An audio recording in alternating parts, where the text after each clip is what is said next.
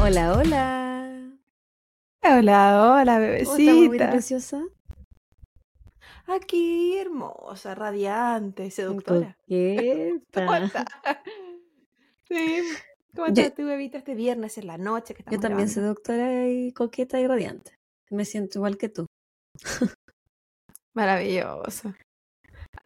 Hay que, hay que creérselo, hay que repetirlo, porque así uno se lo va a Como el creer meme que me mandaste el otro día, ¿no? Del niño que decía que él era como especial, Me que me eh, encanta como ese que se tiraba chico. muchas flores porque uno así se sentía bien y tiene toda la razón. Sí, pues yo lo encontré. El niño ahora tenía que 11 años. Si es que, sí, Sí. Y era casi como un pastor, para los que no conocen. Era casi como un pastor. Y él decía que él era muy inteligente, que él no necesitaba que alguien se lo dijera, porque él ya lo sabía. Y si alguien decía lo contrario, él no le importaba, porque él ya lo sabía. Y era como la importancia de hacer que desde los niños ya entiendan su valor propio. O sea, que nadie, no importa lo que le digan o lo que pase, lo va a poner en duda. Y esa es de repente la fragilidad que tenemos como adultos, pues. Alguien viene y dice cualquier cosa y uno incluso lo cree. Y después es cosa de sentarse a pensar dos minutos. Es como, no, pues no es cierto. Pero la fragilidad que tenemos de repente, la falta de seguridad, de las cosas que sabemos que ¿Tú crees que era más segura como niña que como adulta? ¡Ah! ¿O tú, tú- Yo creo que te, te- tú tenías esa seguridad de ese niño? De decirte esa juega. Oh, No, jamás. tampoco. No, porque, ¿cómo se llama esa, esa humildad que uno tiene? Que, porque que también chilenas, bien chilenas nosotras, porque si uno dice que uno es algo bueno, ah, se cree la Ah, tú, raja, ah. se cree más de lo que es, Sí, ¿cachai? Así como se creyó el cuento, sobrado. Entonces, casi que si- yo decía, yo no soy, por ejemplo, inteligente, no, yo soy esforzada. Siempre eran como esas weas, Yo humilde. también decía esa que no soy No, que- inteligente, soy estudiosa. Pero es verdad, en mi caso es verdad. también. Porque yo, buena bruta, no como se una puerta. Yo, pero un amigo una vez me dijo, no, pues eres inteligente porque decidiste es- cada vez que te esforzaste a hacerlo. Y ella me decía, yo no. Y fue Repitente, como, tres qué años. bonito que ella considere que eh, tomar esas decisiones es un acto inteligente. El otro día hablaba con, Porque hablemos de mucha con la inteligencia. Patti y eh, hablamos y yo le decía que yo estaba acá solamente porque hablaba inglés. Ah, porque, ¿sabes lo que empezamos a hablar? Porque me decía que de repente nosotras decíamos palabras en español que no, que no, que no eran. Me Ah, decía, siempre. y, y la Claudia te corrige y ya, y peor la weona, o, o viceversa. Sí, Entonces, entonces somos yo le decía, puta weona, ¿sabéis que a mí me complica caleta? El, el tema empezó porque yo siento que la Bendy está muy retrasada en el, en el lenguaje. Y, Ah, sí, a veces pasa. Pero es la edad y... y a- empezamos a hablar de que a mí se me olvidaban las palabras en español, que de repente se me olvidaban las palabras en inglés, y que yo me decía, y yo no lo, yo le decía que yo no lo, uno no lo hace de sobrado, es como, ay, ¿cómo se dice esta agua en español? No me acuerdo. No es como hacerlo de sobrado, es que pasáis tanto hablando, tanto tiempo hablando tu segundo idioma, que se te olvidan palabras de tu primer idioma y es súper frustrante para uno que esa wea pase. Entonces yo sentía que ella estaba retrasada en, su, en, en el lenguaje y podía ser porque, claro, la Bendy tiene dos años y medio, pero entiende perfecto español e inglés. po. Habla inglés nomás, ya está por ahí, pero está creciendo bilingüe, po. Y una weón que no, a esa edad no, pero después Y- te fuiste desarrollando sí, y acá le metís mucho inglés, entonces se te olvidan buen español, es frustrante. Y yo le decía que yo estoy acá solamente porque hablo inglés, no es porque sea una tremenda kine, ni la raja, ni súper inteligente.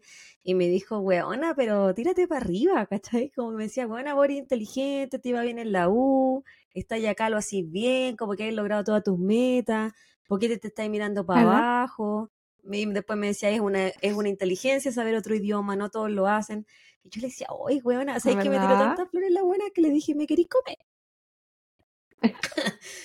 Imbécil Porque es la única respuesta culia que tengo cuando la gente me halaga, po, porque yo no sé Que recibir, te quieren no, es claro, de que esta buena me quiere comer o no me quiere comer. Porque no sé cómo recibir un halago y También. que, que claro, cumplido, que me haga que o, no, no sé cómo empoderar en ese sentido de, sí, bueno, yo sí soy inteligente, sí me la pude, sí estoy acá y bla, bla, bla, bla. Una carrera mierda kinesiología, pero, pero la saqué dos veces, porque después la saqué. Sí. Y eso es el, la media vuelta, culia, que nos dimos para decir que hay que quererse como adulto también. no solo como niño. Sí, hay que, hay que abrazar sus victorias. Eh, bueno, coincidió también, esta semana yo ya subió una cuestión a Instagram y, y fue, en verdad la subí y era algo que yo ya había subido antes, una, una foto. Pero es como un recordatorio de repente para uno mismo. Y uno dice, ay, qué tonto, que, que que subirlo a las redes sociales para que sea un recordatorio para ti mismo. Sí, pues. Porque a mí me pasa que de repente veo cosas que subí antes y es como, oh, eso estaba pensando en ese momento y qué razón tenía, ¿cachai? Y esto marcó una diferencia en mí. Hay gente que sube fotos hasta de su hoyo, cada uno sube lo que Literal. quiere. Literal, hemos visto. Pero eh, siento que igual es importante, de repente, al menos para mí, eh, poner recordatorios que, al menos en las redes sociales, más encima te lo van mostrando cada cierto tiempo. Y era como, yo celebro mucho todos los logros ajenos, siempre. Porque me encanta que la gente que está a mi alrededor también, es lo que hemos conversado, la más Javi, que se tira para abajo con ciertas cosas, eh, que es como, pero si lograste esto, y es una mansa weá, ¿cachai? Es como importante y hay que celebrarlo, y me encanta celebrar los cumpleaños ajenos, los míos no, por ejemplo, como parte, algo tan básico como eso, me carga.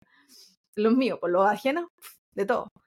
Pero eh, es importante decir, ¿sabéis qué? Hice esto y, y, fue bacán y me costó también lograrlo y significó de repente hacer miles de weas para lograr eso. de algún punto fue importante para mí y lo logré.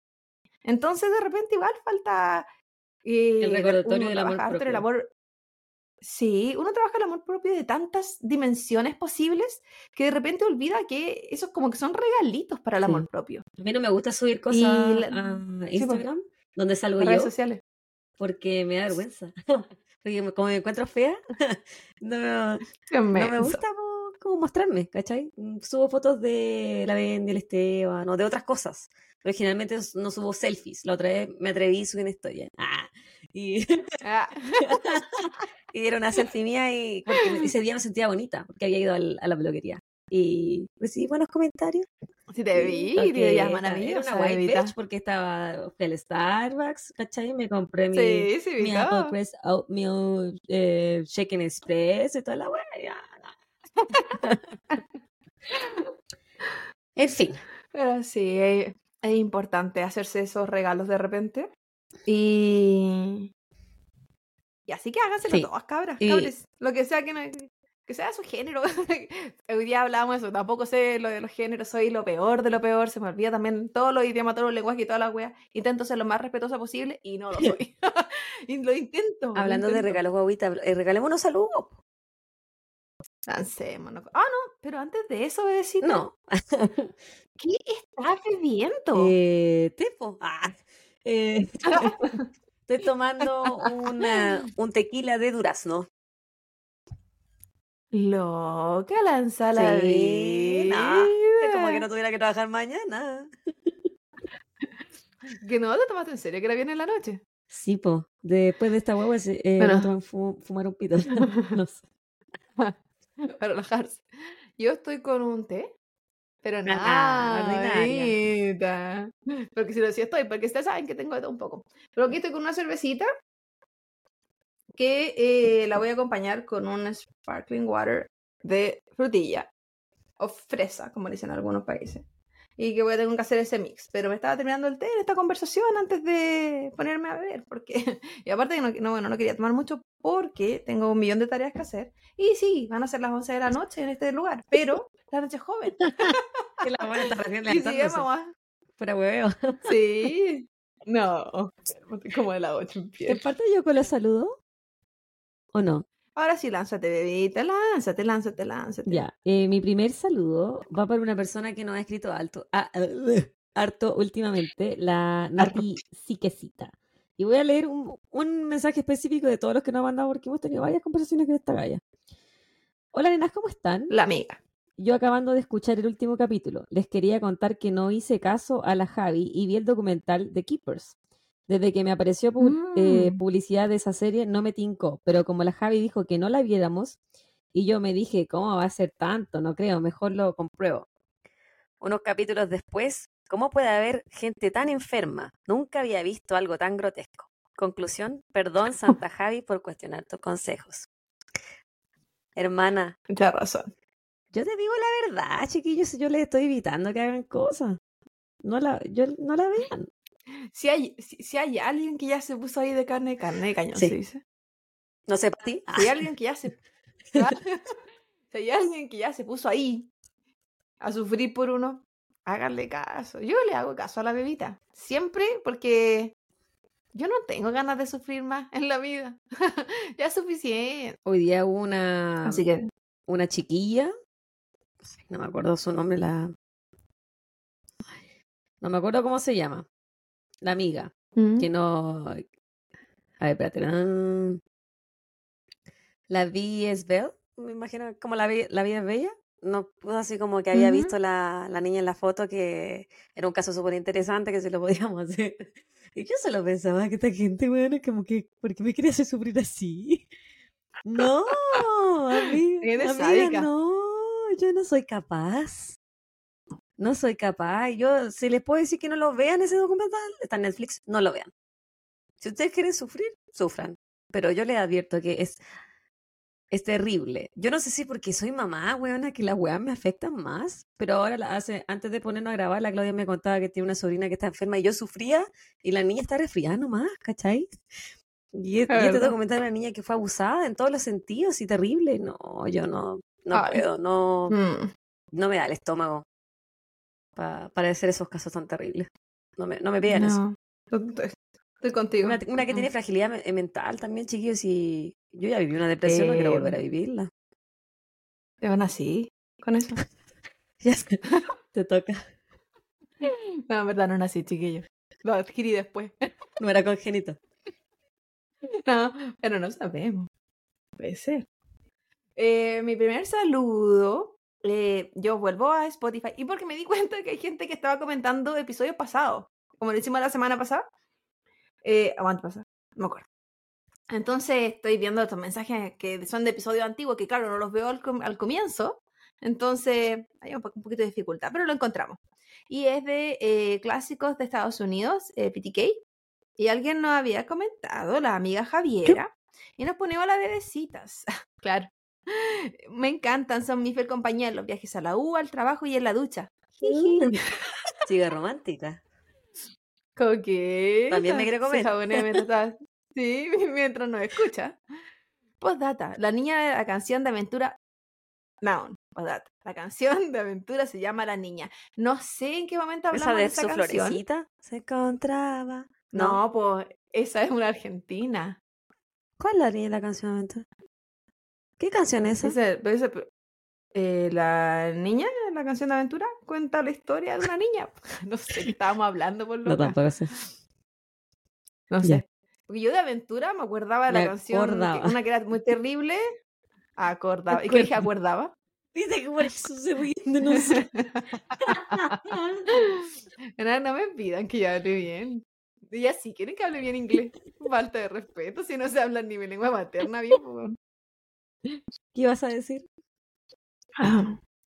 que había una canción de aventura que era muy, muy, muy terrible, pero era de un cabro que mataba a su mamá, no, mataba a alguien, se iba preso y que la mamá había hecho todo por él para que él le fuera bien, pero y la- tiene como cinco partes. Esa es una canción trágica de aventura que yo conozco. La niña, que yo sepa, ¿no? y la- y la- la- hay una canción de un secuestro y es de Arjona. Esa, también- esa, esa creo que se llama La Niña. Esa también es terrible, debes escucharla. ¿Por qué? Me enferma. ¿Por qué? Porque no, no, sé, no sé si es un caso de la vida real, no sé. Pero eh, interesante porque vais escuchando la canción, en una canción que no tenga que ganas de cantar, pero te va contando una historia, po. Y es cuática como la va, eh, como la va demostrando. Sí, eso así. Escribiendo. No. Así No, que yo re- recomiendo esa canción de Arjona por si alguien la quiere escuchar, es interesante. Arjona y Arjona, que igual me gusta. Mi siguiente saludo va para. Ah, mis saludos por si acaso son de Instagram. Va para Crown. Nos pone, Oli, un gusto conocerlas. Me encanta el podcast, soy costurera y las escucho mientras trabajo. Me hacen pasar mucho mejor el rato mientras me esclavizan. Ja, ja, ja, ja. Las escucho en Spotify, pero igual les dejo la suscripción por YouTube. Un saludo para Crown, que se suscribió a Qué YouTube. bacán lo de costurera. Sí, sí, un saludo. Y que yo tengo como familia de costurera. Mi abuela lo era, mi tía. La verdad es que antes era como oficio de muchas mujeres en Chile. Y aquí me llegó por alguna razón X una máquina de, una máquina de escribir, así, una máquina de coser muy antigua. Que era de la ex esposa de mi marido. De mi marido. No sé hablar, buena, de mi abuelo. Ex esposa de mi abuelo. La cuestión es que me llegó, yo no sé hablar y no tengo marido, no tengo marido, nunca tuve. Hoy día una niña nos mandó un mensaje y dijo que estábamos casadas las dos con la Javi. y Yo así como yo no, entre nosotras. sí, na- nadie ha querido.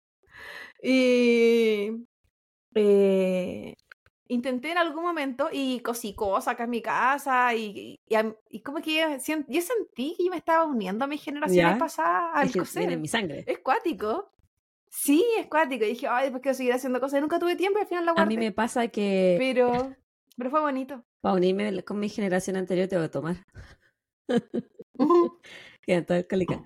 Salud. Salud, Bueno, yo también, pero por el otro lado, pues, tendría que haber sido... Quizás si fuera hombre me sentiría más cercano a esa parte, que era la parte hombre y tendría que haber dejado a mi familia y ese tipo de cosas que hacían esos hombres en esa época. Y- y- idealmente yo no lo hubiese hecho, pero tendría que ponerme a pegar a las mujeres. Nada, no era parte de lo mío, estaba en mi sangre. Sí. ¿Me toca a mí? No, Ah, perdón. tú acabas de hablar de la amiga costurera. ¿Verdad? Siguiendo en el mismo episodio de BTK, Patty Cepeda Condrey, amiga, perdóname, yo no sé pronunciar apellido. Nos pone excelente episodio, no nos dejen, por favor, vuelvan luego, la esperamos para que se den cuenta que yo no había visto tu mensaje. Fue eh, que antes de que volviéramos. Y volvimos, Patty, aquí estamos. Ojalá no esté escuchando aún. No nos haya abandonado. Mi, mi último saludo de la noche es para, no sé si es Sujei o Sujei, y tiene como un emoji de montañita y abajo dice Sweet Daisy. No sé. Compleja, Hoy les hice un pequeño dibujo todo rancio, pero con mucho cariño hacia ustedes. Ah, Me acompañan en este año sabático. Las siento como hermanas mayores. Gracias por los casos y las risas. Unos corazones. Y ella nos hizo unos dibujitos de nosotras. Eh, Yo asumo que somos nosotras, pues son como dos Sí, éramos nosotros. po. acostadas con un librito que dice así como cinco sí, cuatro no. Copa de crímenes. Yo lo encontré muy, encontré muy tierno, tierno. muy tierno. Yo pensé que le iba a, a publicar, al final lo publicaste. No lo he hecho porque se me olvida, po. Sí. Y yo asumo que yo soy la más morenita de la foto. Quizá el, el, el día que salga este episodio me acuerde que lo, que lo quiero publicar porque hace, hace rato tengo ganas, pero siempre se me olvida.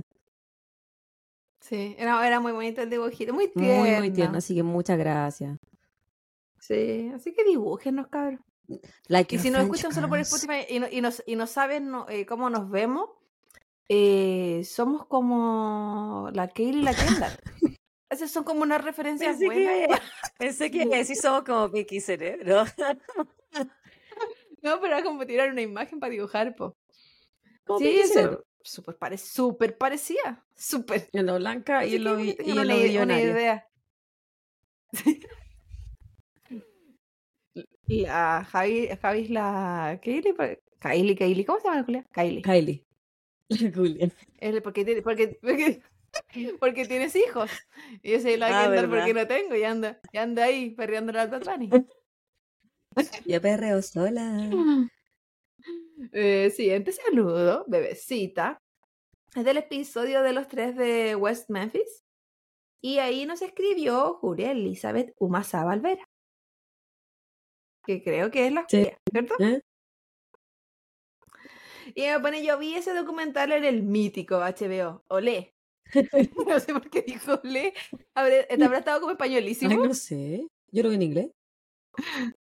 ¿Es porque pone ole? Y pone jeje.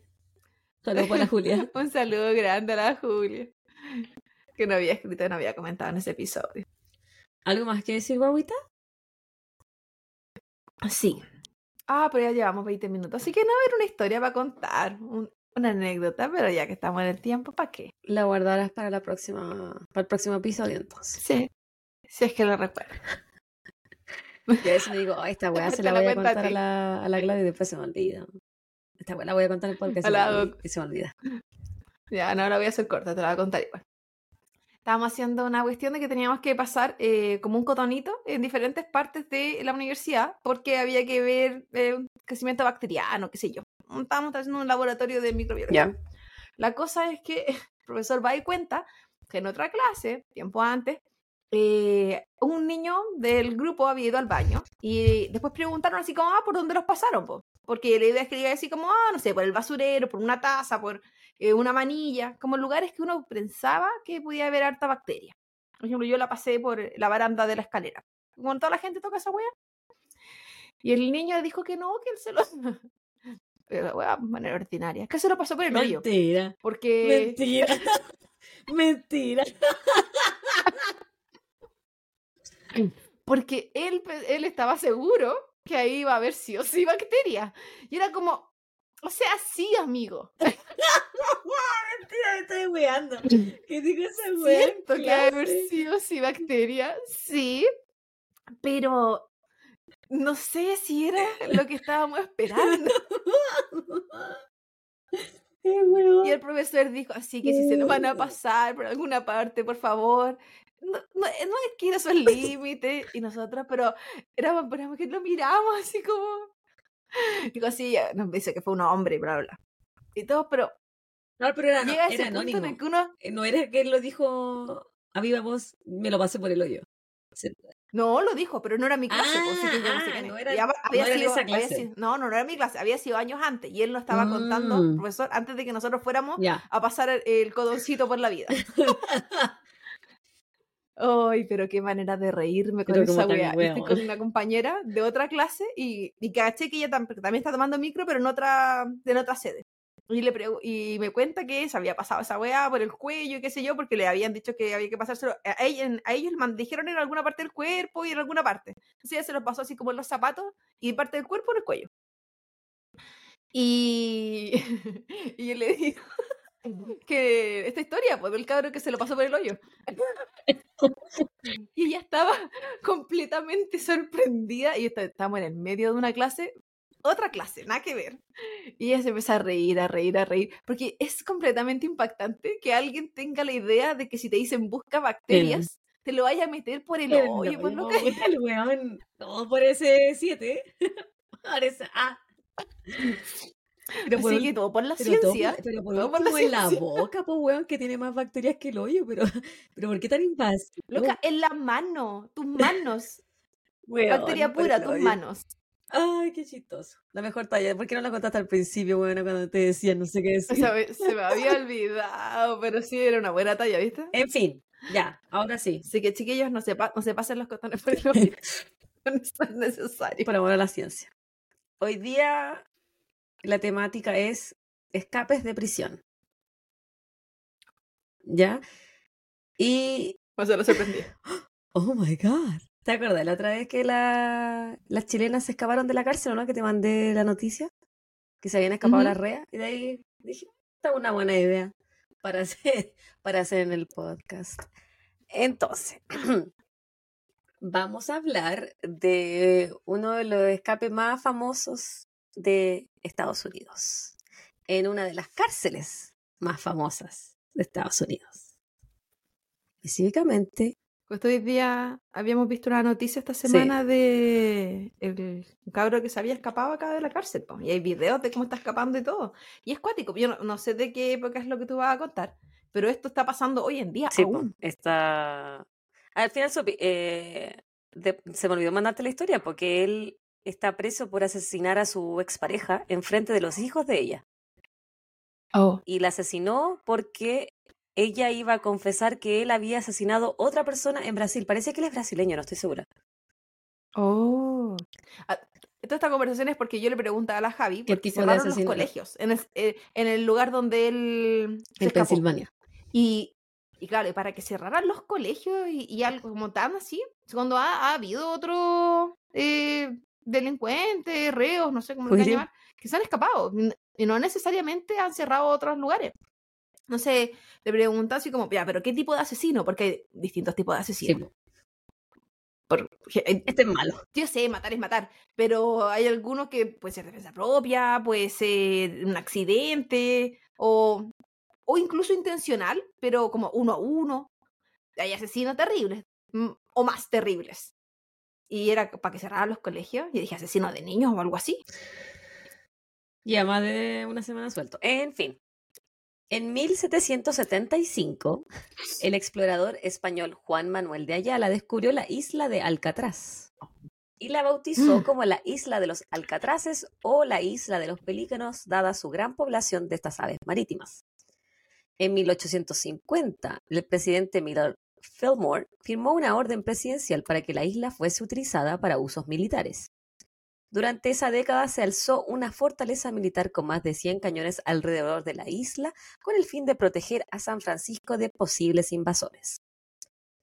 A fines de esa misma década, el gobierno comenzó a utilizar Alcatraz como una prisión militar. Aislada del resto de la bahía de San Francisco por el frío y los fuertes oleajes. La isla era ideal como prisión. Su situación geográfica presumía imposible que alguien se escapara de forma exitosa, ya que la única forma de escape sería nadar más de dos kilómetros en aguas que no superan los 15 grados Celsius.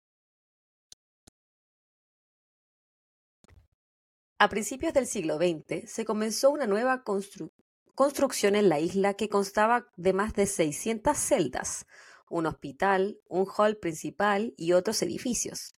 La construcción fue finalizada en 1912 y era en esa época el edificio reforzado de concreto más grande del mundo.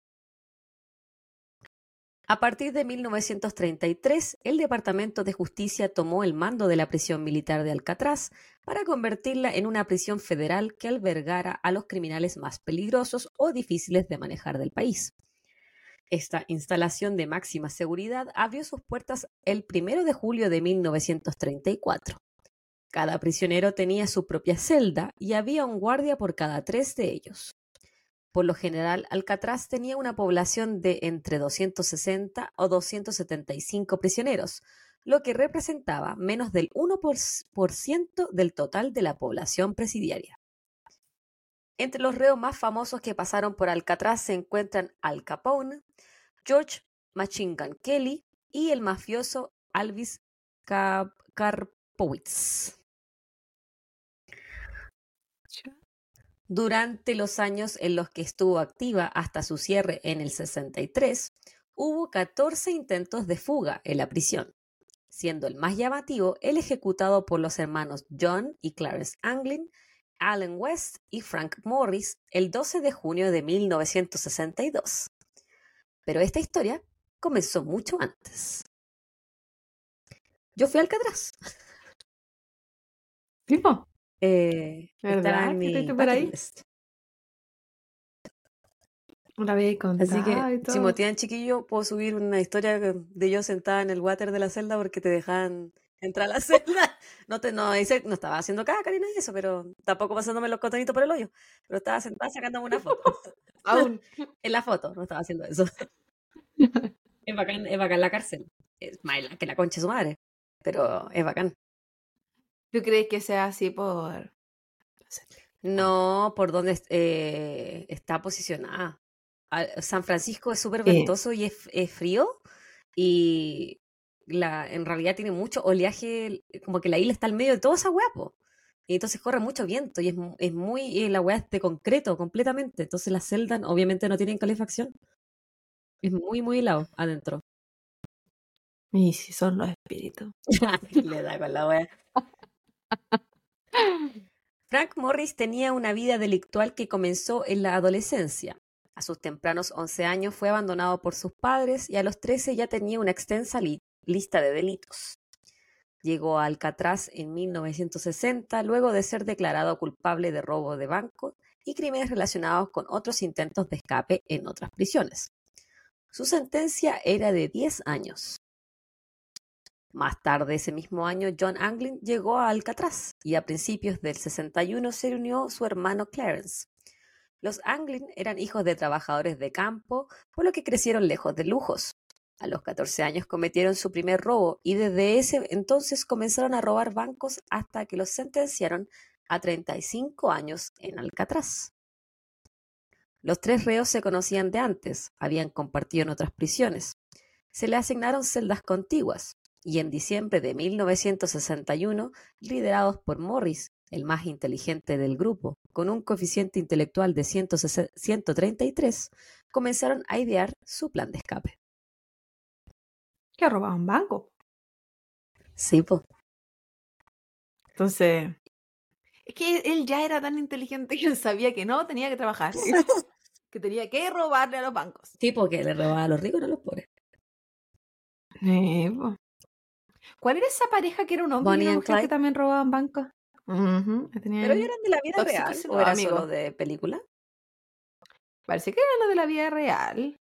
no sé, somos tan ignorantes. Tampoco sé. Puede, puede que no sean reales, pero eran tóxicos.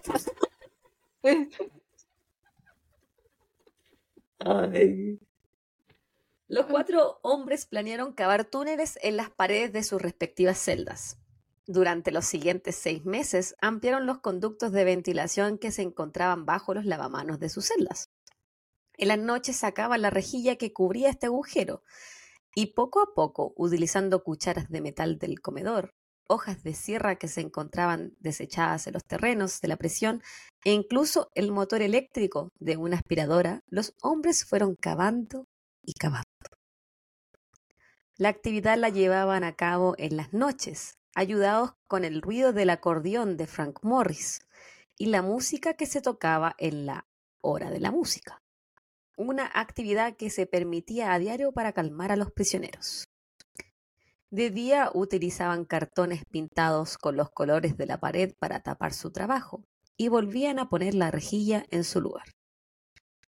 Como en las películas. Sí, bueno, hay una película que se basa bueno. en este escape igual.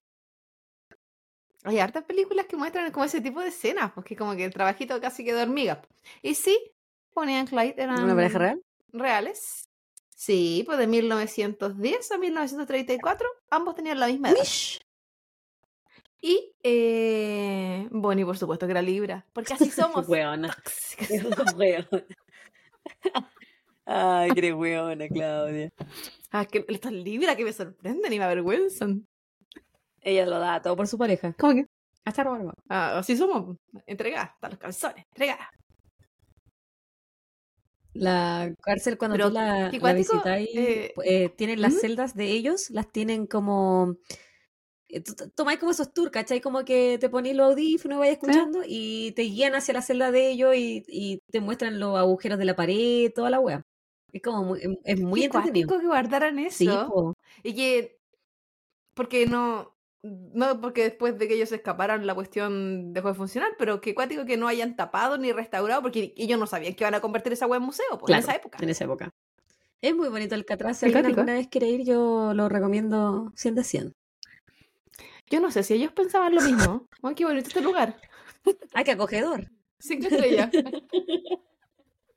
La celda era, la celda era chiquitita, weón. Como eran de a uno igual, eran. Y los de Chile. Que Bueno, en, en la hamaca, celda de. Alcatraz metís como 20 pesos chilenos, sí. Sí, pues bueno, eh, pobrecito. Bueno, entre comillas. Una vez que el espacio era lo suficientemente amplio para que ellos pudiesen utilizarlo como túnel, los hombres comenzaron a fabricar una balsa. Directamente detrás de sus celdas se encontraba un corredor de servicios públicos donde podían trabajar sin vigilancia. Ahí, utilizando materiales robados y donados por otros reos, los reclusos se dispusieron a utilizar más de 50 impermeables, los cosieron y sellaron con el vapor caliente de las tuberías. Estos buenos eran muy busquilla. Así como, eh, hagamos la Es que bien. ¿Qué eran los recursos que tenía la gente en esa época? po? Pero inteligente, que porque ser si tú me das todos esos recursos, yo no sabría qué hacer. A lo que voy es que esa gente nacía en un sistema don- donde no habían tantos recursos como lo hay ahora. Entonces ahora está todo listo, yo no necesito pensar tanto. Ser ingenioso ahora es casi que uh, un, como encontrar una aguja en un pajar. Pero antes la gente para sobrevivir tenía que ser ingeniosa. Como la gente que hace mucho en los lugares muy pobres. Tienen que ser ingeniosos, tienen que crear cosas de lo donde no hay. Entonces, y estamos hablando, dijiste que el loco robaba banco. Yo admiro esos. Los admiro y los deseo.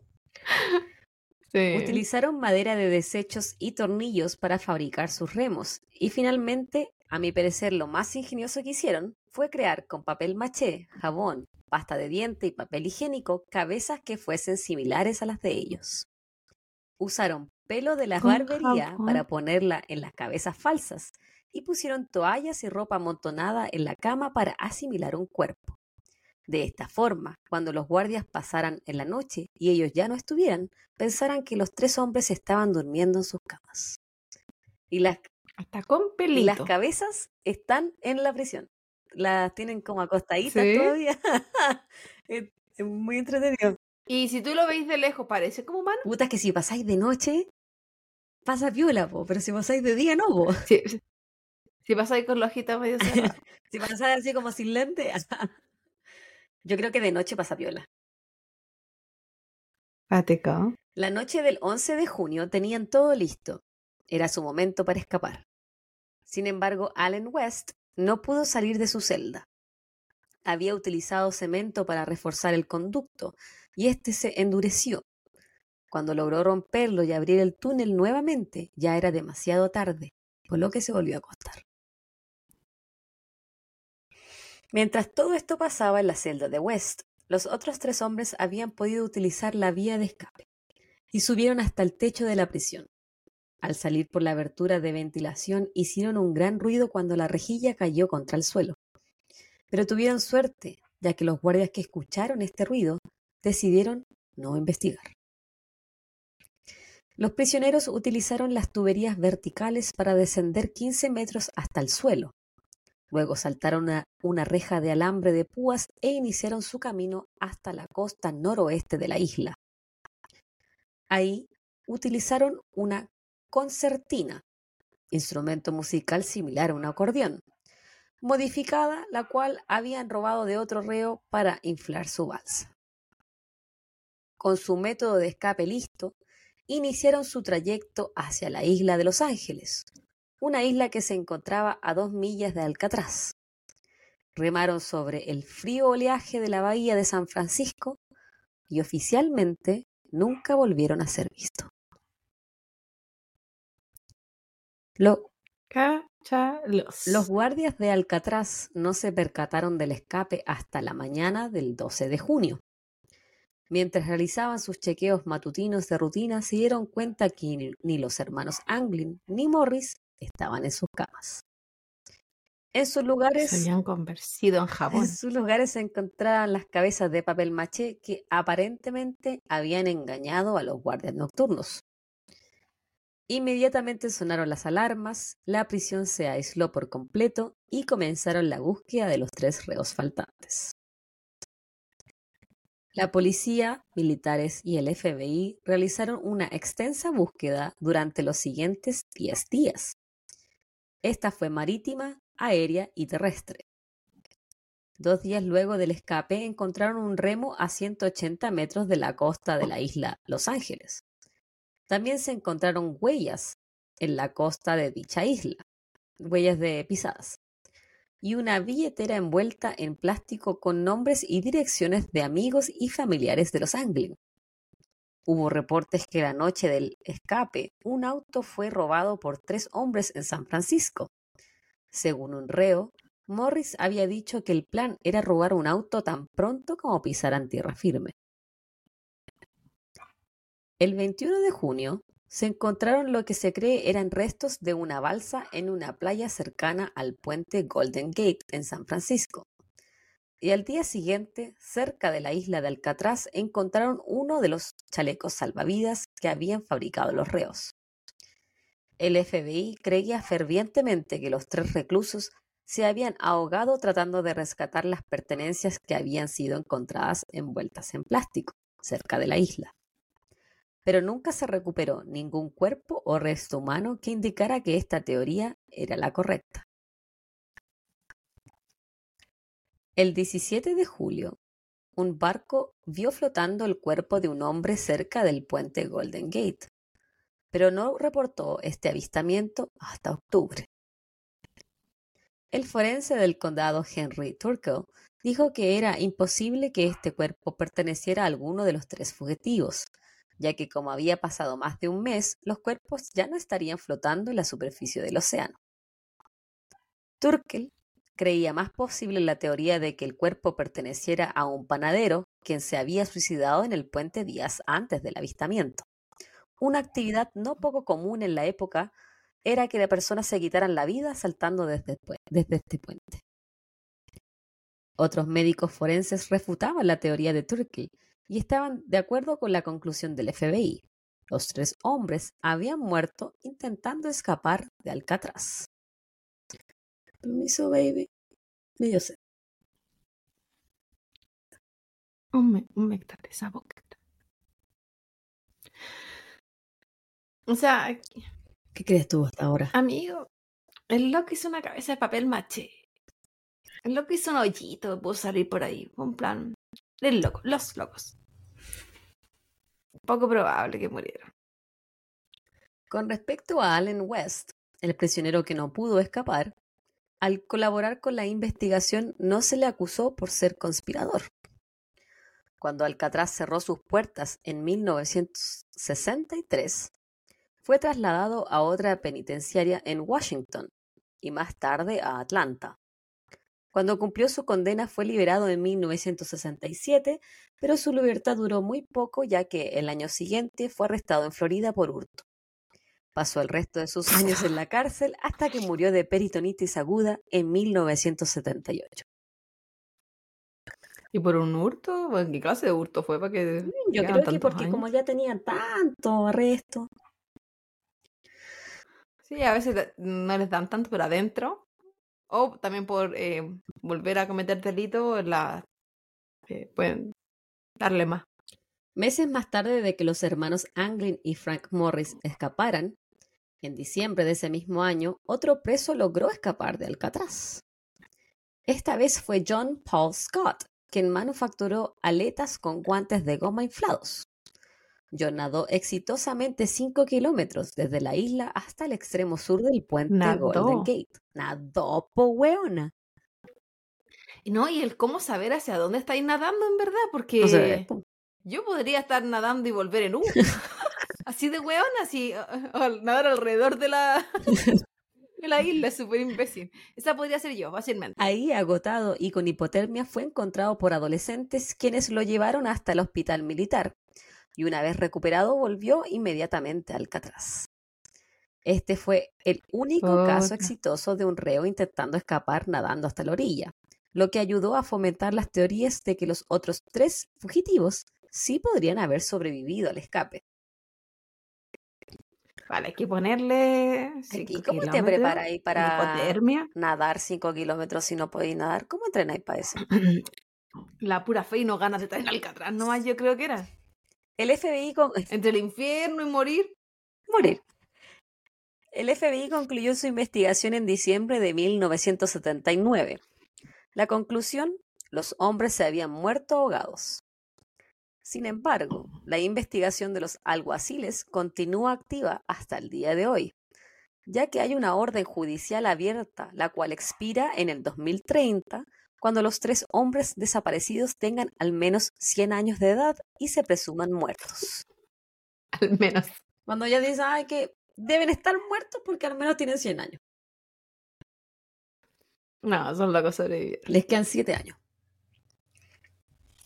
No, o sea, ahora yo creo que están muertos, pero yo creo que. A pesar de lo anterior, hay muchos quienes creen que el FBI se equivocó al creer en la muerte de estos tres individuos. Durante la Navidad de 1962, varios miembros de la familia Anglin dijeron haber recibido cartas o postales de Johnny Clarence. La madre de ellos recibió flores todos los años hasta su muerte en 1973. Nunca se supo quién o quiénes se las enviaba. Durante el funeral de la madre de los Anglin, dos hombres inusualmente altos, usando harto maquillaje, estuvieron presentes en la ceremonia. Algunos de los familiares de Johnny Clarence pensaron que eran los hermanos tratando de pasar desapercibidos. Robert Anglin, otro de los hermanos Anglin, dijo que durante el velorio de su padre en 1989 dos hombres desconocidos estuvieron presentes llorando sobre el ataúd para luego desaparecer. Ese mismo año, dos mujeres llamaron al programa Misterios sin resolver para decir que habían visto a los hermanos Anglin trabajando en una granja de Florida. Pero ninguna de estas pistas logró llegar a algún, algún puerto. Pero y la policía, si sabía que, bueno, no sé si habrán tenido un seguimiento tan importante en verdad. Pero si yo sé que se muere la mamá de estos cabros, que son buscados y la cuestión, ¿por qué no estaban ahí en el Mm. funeral? Claro, la policía, así como la policía local, no el FBI. Que el FBI ya lo dio por muerto. Yo siento que no lo buscaron lo suficiente. Ah. No, yo creo que tampoco. Porque si yo tengo una sospecha de que siguen vivos y la cuestión y que todavía no los doy por muertos, porque supuestamente tienen aparato que duran 100 años. Y yo creo que no lo estaban, no eran como de los más buscados, no están haber ahí. O no, sí. está- no Yo creo que puede, tanto. como era el FBI los dio por muerto y cerró el caso y la policía local no lo hizo. Yo no me acuerdo si ellos eran locales, creo que eran de como de Florida. Entonces, si el- lo- la mamá y el, y el papá de ellos se murió en Florida, quizá la policía local no tenía los recursos para enviar a gente a estos funerales. O quizá tampoco nunca se enteraron de que se habían muerto y que Claro, haber un no el seguimiento. Porque el hecho, por ejemplo, hacerle un rastreo de quién está mandando flores, súper fácil. Yo siento que eso es un... irte, a me- sí, irte a meter a la cuestión de quién está mandando cartas, súper fácil ver quién la está mandando. Ir a, me- ir a meterte a un funeral, súper fácil. Yo siento que es muy... Dice mucho que a ella le llegaban flores todos los años. Y uno está hablando de las flores nomás, pero probablemente quizá Platito. había hasta más contacto. Sí, No, no, pero que el hecho de que ellos supieran que morían, por ejemplo, eh, es porque había un contacto. Sabías que tú eras enfermo, quizás, sabías que estaba...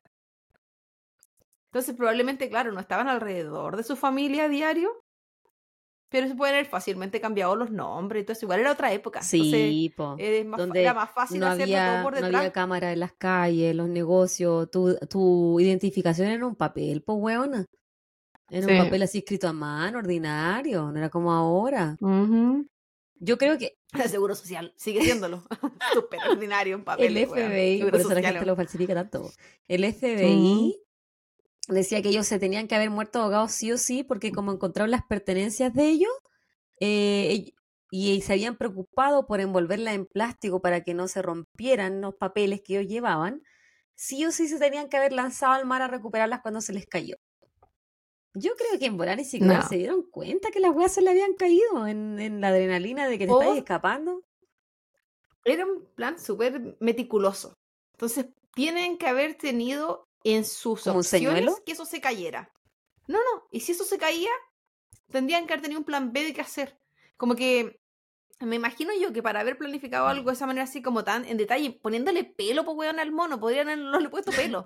Pero para ser tan meticulosos en- a ese nivel, siento que, claro, tienen que haber tenido plan B o eh, alternativas a sucesos que podrían pasar en el camino, sí o sí. Mm. Tienes razón, huevito. Incluso, por ejemplo, la típica discusión, si tú te ahogas, me- te, te intento salvar o continúo. Esas cosas Claro. que son como súper terribles, pero pueden ser conversaciones que hayan tenido en el camino. Si tenían tiempo para tener eso, estaban presos. No había nada más que hacer. A través de los años, diferentes personas y miembros de la familia Anglin han dicho tener contacto con los hermanos. En 1962, un supuesto primo de Frank Morris dijo que los había ayudado a escapar sobornando a los guardias de la prisión. También dijo que se encontró con Morris varios días luego del escape en San Diego. La hija de este hombre dijo haber estado presente en esta reunión, pero tampoco había evidencia que ro- corroborara sus dichos. ¿Y para qué la hija diría algo así? ¿Como para cagarse el papá? No sé. Yo creo que a esta altura, cuando los buenos dijeron esa weá, no se iba a cagar el papá. Yo creo que ¿para qué mentir al respecto? ¿Para sembrar más sospecha? ¿Más morbo? ¿Cierto? Yo siento que... Llegame esconder. Porque si un familiar mío se va preso, logra escaparse, lo dan por muerto. Yo diría que no sé nada. Sí. ¿Para qué voy a andar diciendo que lo vi? ¿O que supe? ¿O qué? No, no sé nada. Se murió, ahogado. en la balsa. A no ser que me está haciendo un daño. Si me está haciendo un daño, no lo vi, está aquí, bla, bla, bla, búsquenlo. Pero así como para recién. ¿Qué sentido tiene? En 1993, otro reo de Alcatraz dijo que él ayudó a escapar a los otros tres, pero que no escapó porque no sabía nadar. También dijo Mm. tener conocimiento de que la novia de Morris los recogería en auto la noche del escape para llevarlos hasta México. Esta supuesta confesión fue poco creíble para muchos, ya que este hombre había sido pagado por un programa de televisión. En el 2015, el canal History realizó una entrevista con familiares de los Anglin. Aquí ellos mostraron las distintas cartas y postales que los escapistas les habían enviado a través de los años. También revelaron que el amigo de los hermanos, Fred Rizzi, había llevado a Johnny Clarence hasta Brasil en 1975. Mostraron lo que se supone eran fotografías de los hermanos. En ellas se puede ver a dos hombres con lentes de sol, pero la foto era poco nítida y no se podía determinar con claridad si eran ellos o no. Están con lentes de sol, tienen barba, son tan con muchas cones. Está la foto, ahí la vamos a poner en el post. Pero según la comparación biométrica de altura de los hombres que salen en la foto, hay una alta probabilidad de que sí sean ellos. De hecho, sus mismos familiares buscan posibles descendencia de los hermanos Anglin en Sudamérica, específicamente en Brasil, donde se supone que se fueron a esconder.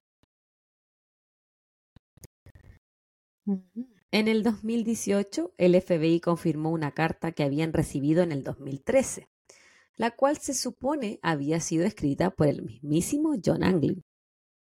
Esta decía lo siguiente. Mi nombre es John Anglin. Escapé de Alcatraz en junio de 1962 con mi hermano y Frank Morris. Tengo 83 años y en mal estado. Tengo cáncer. Sí, todos logramos sobrevivir, pero apenas. Frank falleció en octubre del 2005. Su tumba está en Alexandria bajo otro nombre. Mi hermano murió en el 2011. Si ustedes anuncian en televisión que me prometerán cumplir un año de cárcel, nada más, y que me darán tratamiento médico, les diré exactamente dónde estoy. Esto no es una broma. Es la real y honesta verdad. El FBI no pudo corroborar la ver- veracidad de esta carta y nunca más se supo de esta persona. No significa que no estaban ahí con ofrecerle nada. Si es que los tres hombres lograron sobrevivir al escape es un misterio. Algunos piensan que fue totalmente posible y otros más cínicos que simplemente se ahogaron. Porque si tres criminales hubiesen sobrevivido, seguirían con su estilo de vida delictual. ¿Cómo es posible que no siguieran robando si es, y era, si es que era todo lo que ellos sabían hacer? Y esa es como la, Eh, la teoría de la gente que dice, no, es que se tiene que haber muerto porque ¿por qué no siguen robando? Como por el ejemplo de otro hueón, porque el que no se logró escapar. Lo liberaron y después volvió a caer en la cárcel, porque era todo lo que sabía hacer era robar. Sí, eso pasa mucho, eh, muchas veces, pero yo creo que yo creo que ellos sobrevivieron. Pero no son todos. Ya me pero sobrevivieron. Y creo, creo en el viejito de cáncer. Yo también creo que era una carta como escrita a mano, weón. Yo creo que, Que, que da para pensar, pues por la edad. creo y que no se supo- yo creo que no se supo que seguían robando porque se fueron a Brasil. Y estaban en Sudamérica. ¿Tú crees que, que, bueno, si de haber sido a Brasil igual era más complicado, yo siento ya, porque ahí una vez que te falsifiquen un, un carnet, pero la otra ya es que podáis salir internacionalmente. Pero en, y por ¿No? tierra, si nadie dijo que lo hicieron por avión, pues bueno. Por tierra, por barco. Por tierra de aquí, de aquí está Brasil. Por cruzar todo Pero Centroamérica. otra época, otra época, ¿cuántos, cuántos años? pero no sé, Meses, pues bueno, ¿quién no sabe? sé qué tanto sido era. por barco, po. Sí. Sí, de Brasil a Florida, ¿cuánto No, no, no sé qué tanto contacto tenían tampoco. Yo tampoco. Pero lo que sí sé, guaguita, es que todos los años se realiza un evento donde aficionados nadan desde Alcatraz hasta San Francisco para demostrar que sí es posible sobrevivir a las gélidas aguas. El valor de este evento es de 250 dólares y hasta niños menores de 10 años lo han logrado. Por lo tanto, yo creo fehacientemente que estos tres hombres sobrevivieron al escape y vivieron el resto de sus vidas cagados de la risa porque todos pensaban que estaban muertos. Yo igual pienso, bueno, no sé si las temperaturas del agua eran las mismas que ahora, porque hay calentamiento global, pero Bueno, ellos lo hicieron en no sé si ahora es peor o no. que es verano, y el evento se hace como en la misma época también.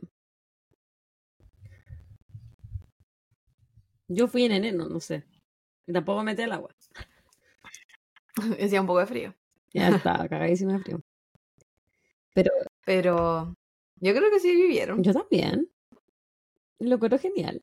Y siento que, siento que lo buscaron muy poco. Muy poco como que se rindieron al tiro. Y no me, y no me molesta que hubiesen vivido, porque no estamos hablando de otro tipo de, delincuente. que me asesino, ya, blanco, ¿qué me importa a mí? Y no me importa que roben banco. Mira, no mataron a nadie mientras lo robaban. Ujú. A mí da lo mismo. A mí tampoco me molesta. Mis referencias. No. History.com, la historia detrás del escape de Alcatraz. History.com, Alcatraz. Wikipedia.com, mirror.co, ukbritánica.com. LAtimes.com, el escape de Alcatraz 60 años después. History.com, fue exitoso el escape de Alcatraz. Y sanfranciscogate.com. Una historia súper interesante de un escape de prisión, un tema que no habíamos hecho antes. Muy entretenido. Vayan al Alcatraz, chiquillos, se los recomiendo. Qué bacán eso de la gente de esa época que robaba banco. Qué bacán seguir sus pasos. No, no soy ni lo suficientemente inteligente, ni ágil, ni. Había otro tipo de seguridad en esa época igual. de po, acero weón. igual. Bueno, si yo me hago caca por una prueba, imagínate por robar un banco. no sobrevivo. No, me muero antes de mucha hacerlo. seguridad, igual al respecto, pues la policía como que llega antes, o sea, estamos hablando de los 60, güey, yo ya estaban presos los, el Igual de los imagi- 60, imagínate, estaban asaltando sí, bancos los 50, se demoraba más la policía Imagino que igual manejaban armas. Sí, pues además que manejaban armas, pero eh, igual era más fácil, yo creo, robar un banco. Ponga todo en esta bolsa. Es un asalto y venía como con la mano dentro de la chaqueta, así, sin, sin armas. con la cara con, la cara con un gorro. La wea que se reía. como Con un, con un pasamontaña o con una panty para que se le deforme la cara. ¿Hacíamos shorty? Vale, vale, entrete. Sí, pasaba una hora. Sí, poquito. Pero en- yo encuentro entre de los casos de antes, que esos me gustan, como que lo encuentro diferente, eh, más livianito, estos casos así, pues, no como otros casos como he hablado de antes, que vomitivos. Hoy día nos habló una amiga de España, eh, mitad sobria, mitad ebria, amiga, saludos, está en la primera temporada, no sé en qué momento va a llegar esta temporada, pero bueno. Y, y ella nos contó que estaba estudiando crímenes de, 1900, de 1700. Mira qué interesante. Uno de repente piensa que es como otra, que es otra época, pero es como que fuera otra Sí, vida. Porque todo años. es tan distinto, tan, tan, tan distinto. Ya es tan distinto de cuando nosotros éramos chicos, imagínate como cuando 300 años antes, 400 años antes, lo que sea. 200 años antes, 100 años antes. Un día vamos a hacer un especial de caso como del año de la pichulanque. Yo lo encuentro súper entretenido. Porque cuando Judas, esa época, Lo que pasa es que Cleopatra Ay, qué entrete. Pero sí, yo encuentro muy bacán eso, esa historia. Es que aparte que me la imagino como vestidos con traje.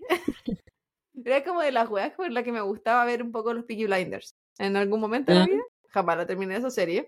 Pero es porque me encantaba la serie. Porque decían bloody a cada rato. Me encantaba esa wea. Sí, bueno, así soy. Pero recuerdo muy entretenido las casas como antiguas. Aparte, parece- como es otra época, pareciera que no es real. Claro, En cambio, cuando hablamos de casos como que son actuales, como que la weá me da como. Porque es como, "Ay, es, es posible, sigue pasando, es real. La gente hace esta weá. Gente asquerosa. ¿Algo más, huevita, para cerrar La el, gente es muy asquerosa. el capítulo de hoy? ¿Mm? ¿Algo más, huevita, para cerrar el capítulo de hoy? Dije, Javita, no entiendo nada. No me entendí. Eh, ¿Algo más? ¿Algo más? te No, ahora sí te, ahora sí te entendí la, la segunda vez. La primera, balbuceo, bebita. Mm. Yo me tomé una weá, nomás pues estoy tomando agüita ahora. ¿No? Pero balbucear no, no necesariamente es de ebriedad. Así que eso, pues, amigos. eh, no olviden suscribirse. Estamos en todas partes. Eh, probablemente mañana estemos jugando con. Bueno, mañana para nosotros, no para ustedes, eh, con Twitch. Así que si es que nos va bien, escucharán de nosotras y habrá novedades. Para el que sea que quiera acompañarnos en vivo cuando estemos grabando los episodios, pa- pasaremos el dato. Si no nos quieren acompañar y nos siguen escuchando en Spotify, nosotras felices. Si nos siguen acompañando en YouTube, también felices. Eh, ¿Qué más? Suscríbanse, manden amor. Suscríbanse, está Vayan a bueno. poner sus me gusta, cinco sí, cuatro no, ya saben, Spotify. Eh, vaya a comentar, ya sea en Spotify, en Instagram, en YouTube. Estamos eh, subiendo más stories Mándenos su, de, su co- mensaje. de cosas relacionadas con los crímenes.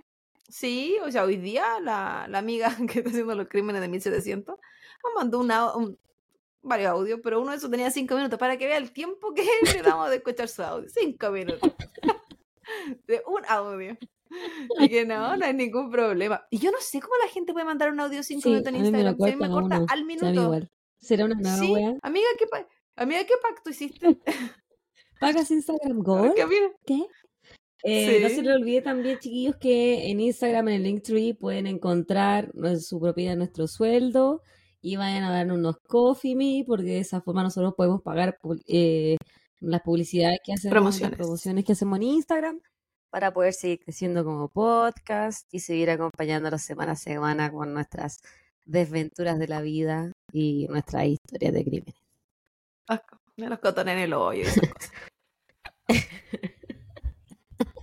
La Así que cuiden. Ah, está buena, los cotones en el Sí. hoyo. Lo bueno es que no es mía. Entonces me da más risa. Sí, ¿por Porque siempre algo que hice yo, alguna wea que me tiene que dar mucha vergüenza y a la vez no. Pero no, esa wea no me da vergüenza porque no soy yo, pues wea, te imaginas, hubiese sido yo. Pero la verdad, chiquillo, es que quería ocultar mi identidad. ¿Por qué el weón lo cuenta así como no, lo metí en el hoyo? ¿Por qué lo cuenta? ¿Cómo tan weón? Al profesor. ¿Qué? Es que mierda. Literal. Al profesor, weona. Me metí un cotón en el hoyo, ni cagando. Ay, después se lo pasó así como sin guantes, sin nada.